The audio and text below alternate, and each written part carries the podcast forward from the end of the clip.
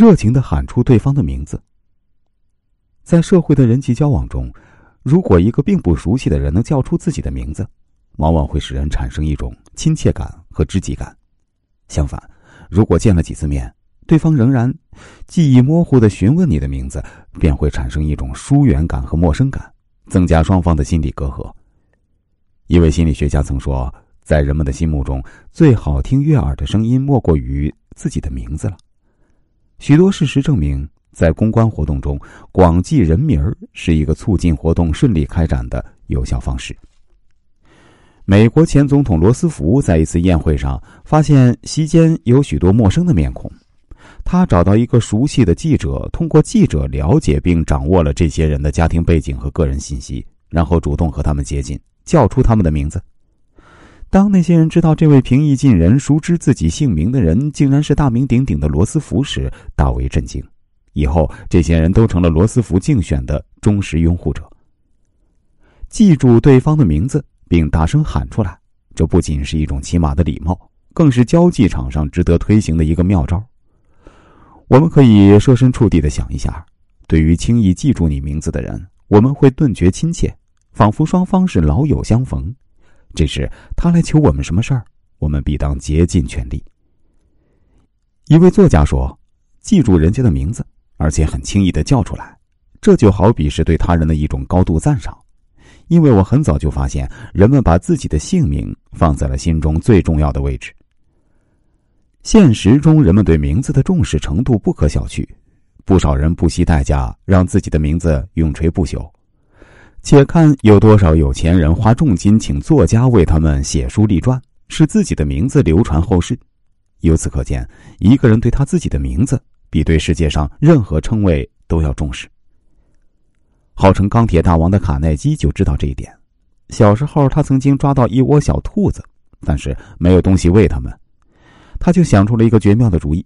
他对身边的小伙伴们说：“你们谁能给兔子弄点吃的来，我就以你们的名字给小兔子命名。”这个方法太灵验了，卡耐基后来仍是记忆犹新。当卡耐基为了火车卧车生意和乔治·普尔门竞争的时候，那个场面又浮现在他眼前。当时为了取得联合太平洋公司的卧铺生意，卡耐基的中央交通公司与普尔门公司展开了激烈的争执，双方互不相让，大杀其价，令卧车生意商们为自己的前程担忧。后来，卡耐基和普尔门都到纽约去拜访联合太平洋铁路公司董事会。有一天晚上，这对冤家在饭店见面了。卡耐基说：“晚安，普尔门先生，我们别争了，再争下去岂不是让他人笑话？”你是什么意思？普尔门问。于是，卡耐基不慌不忙的向他阐述了自己的想法，把他们两家公司合并起来。他们合作，不是竞争，而是好处。普尔门注意的倾听着，可这并不代表他完全认同卡耐基的说法。最后他问：“那这个新公司叫什么呢？”卡耐基立刻回答说：“当然叫普尔门皇宫卧车公司。”普尔门眼睛一亮，马上说：“请到我的房间来，或许我们可以更详细的谈谈。这次讨论使他们的事业进入一个新纪元。如果你不重视别人的名字，又有谁来重视你的名字呢？”假设某天你忘记了所有人的名字，那么你最终也将被这个世界所遗弃。记住别人的名字，对他们来说，那是他们心中最美妙和最特别的一个词汇。请不要忘记这条准则：记住别人的名字，他的名字对他来说有着非凡的意义。不过，在双方不是十分了解的情形下，我们有时见到对方需要辨认、确定后才能喊出其名字。这时一定要注意，不应让对方感到你的犹豫不定，尤其是女性。